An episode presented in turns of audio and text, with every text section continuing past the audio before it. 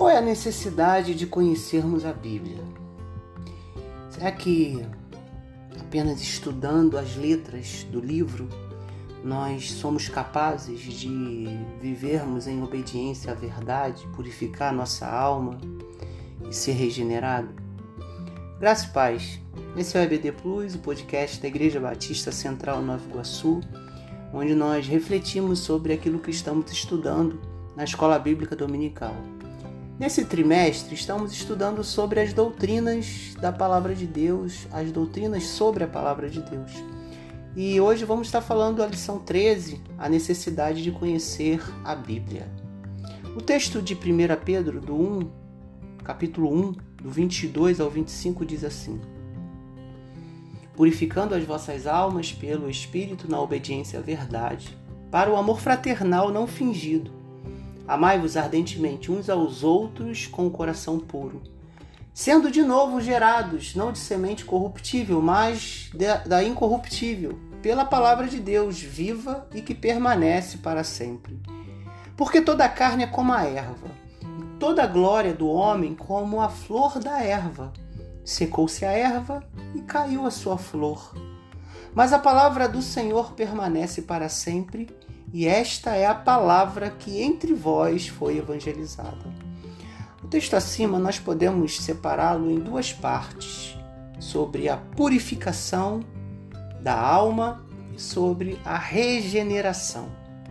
Sobre a purificação, a necessidade de conhecer a Bíblia precisa estar associada à purificação que vem pelo Espírito na obediência a verdade.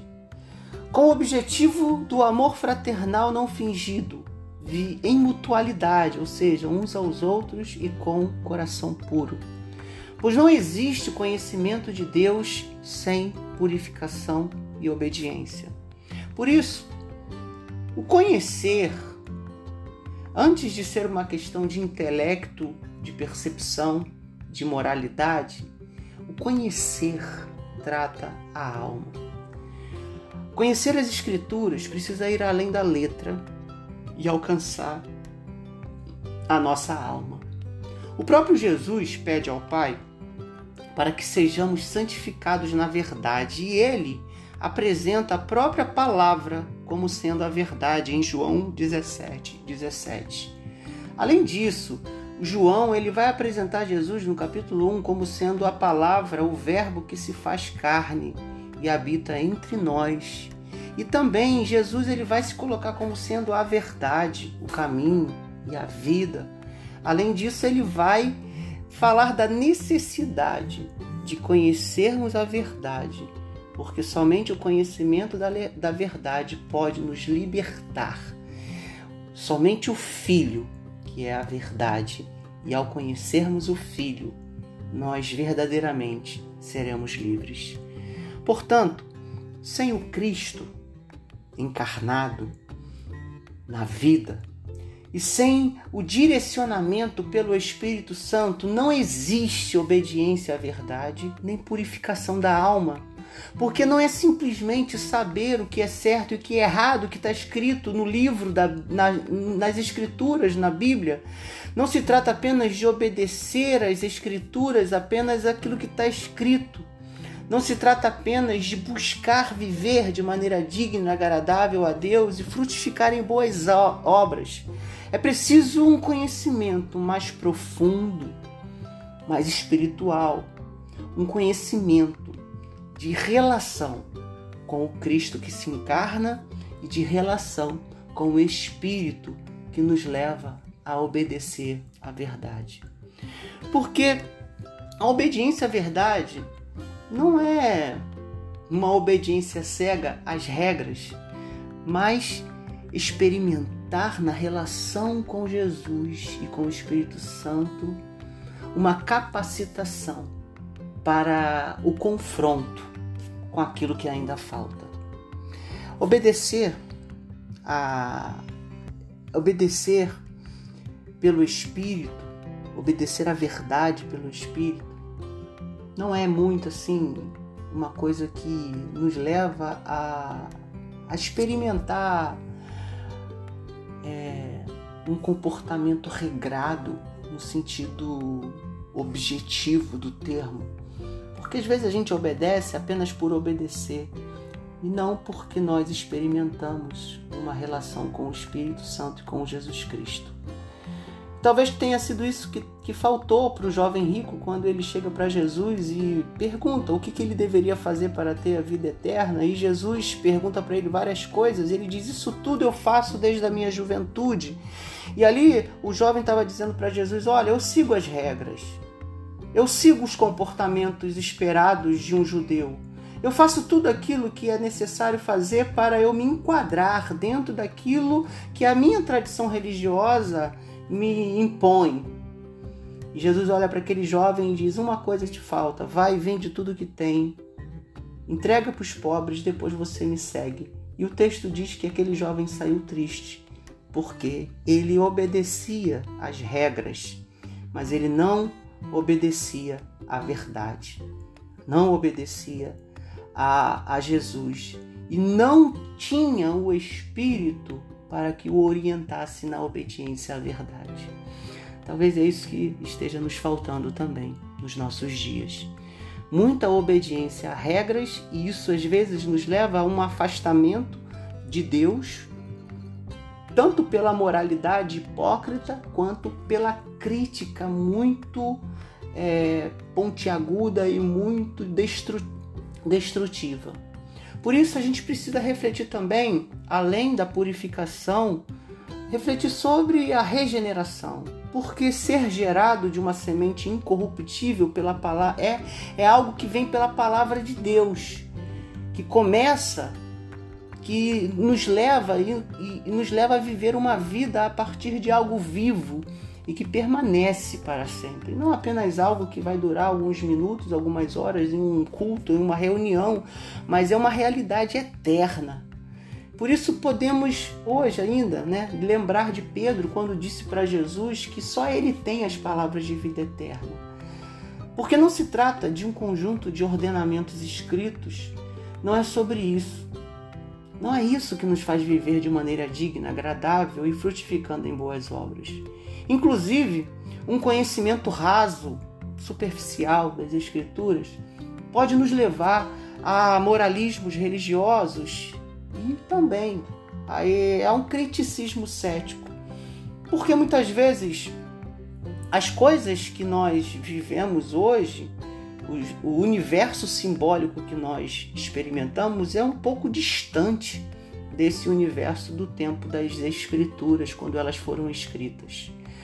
Portanto, só o conhecimento das Escrituras pode nos levar à purificação e à regeneração, pois somente assim, somente com esse conhecer, não apenas do texto, mas o conhecer sendo guiado pela verdade do Espírito, onde alcançamos a purificação e através da regeneração, somente assim nós podemos é, vivenciar aquilo que Deus espera de nós, viver de maneira digna, agradável a Deus e frutificando em boas obras. Esse conhecimento ele vem a partir de Jesus. E foi isso que Jesus falou com Nicodemos, quando ele ali no capítulo 3 de João vai falar sobre a necessidade de nascer de novo. E também o apóstolo Paulo, quando ele fala que em Cristo nós somos nova criatura e as coisas velhas passaram e tudo se fez novo.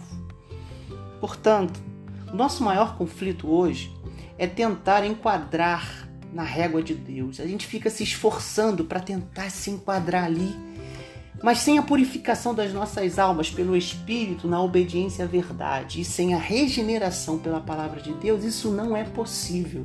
A gente vai ficar tentando, tentando e tentando. E esse tentar, tentar e tentar pode nos afastar de Deus pelo moralismo religioso ou pela crítica aguda, pelo ceticismo além da conta. O nosso problema é que gastamos muito do nosso esforço tentando ser boas pessoas, tentando agradar a Deus, fazer boas obras, ou pior, desistimos e vivemos uma profunda crise existencial devido à contradição entre o que professamos e o que falamos. Porque não conseguimos Essa é a minha pergunta. Porque muitas vezes desistimos pelo caminho simplesmente porque a nossa lógica ela está errada. Não se trata de seguir regras, participar de rituais, exorcismos, atos proféticos, reuniões e reuniões e reuniões, porque não é a nossa intelectualidade nem o nosso esforço que nos leva à obediência a Deus, nem nosso, nem o nosso pietismo, puritanismo purifica a nossa alma. Muito menos a nossa capacidade nos leva a ser nova criatura em Cristo. O que, a gente faz então? Da nossa parte, precisamos estar sempre no caminho, em Cristo, conhecendo e prosseguindo em conhecer o Senhor, deixando as coisas que para trás ficam e avançando para tudo aquilo que está diante de nós. Somente uma experiência profunda com a palavra de Deus, através das Escrituras, sim, mas também através de uma vivência sincera e em verdade. Que viveremos de maneira digna, agradável ao Senhor, frutificando em toda boa obra, pois é assim que Deus nos coloca no mundo criado não mais como nós éramos, mas agora em obediência purificadora e em novidade de vida na relação com o próximo, com Deus e com a criação. Por isso, conhecer a Bíblia é necessário sim. Não porque determina regras, mas porque ela, as Escrituras, nos mostram a necessidade de estarmos no caminho, na verdade e na vida, de vivermos sendo purificados pela, pelo Espírito na obediência à verdade e sendo regenerados, não de semente corruptível, mas da incorruptível, que é a palavra de Deus. Porque nós mesmos somos como a erva. Aquilo que achamos válido é como a flor. E aquilo que nós achamos importante, como a erva, seca e como a flor, cai. Mas a palavra do Senhor permanece para sempre.